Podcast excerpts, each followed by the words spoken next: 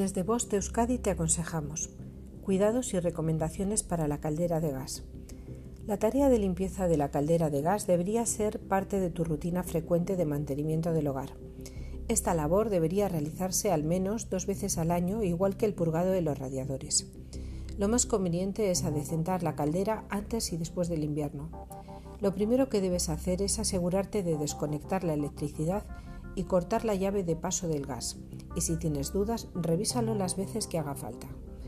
Una vez que hayas comprobado todo, empieza limpiando la carcasa exterior de la caldera con un paño húmedo mojado solo con agua y sin hacer empleo de ninguna clase de limpiador.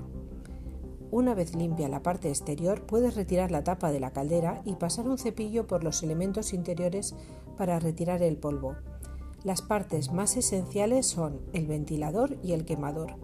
Si no sabes muy bien situar estas piezas, lo mejor es que tengas a mano el libro de instrucciones de la caldera, que va a tener un esquema del modelo que tienes instalado en casa.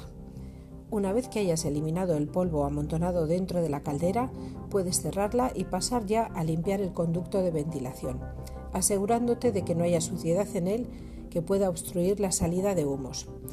Es preferible que llames a una empresa de mantenimiento especializada en ello para evitar problemas mayores. Fin de la información.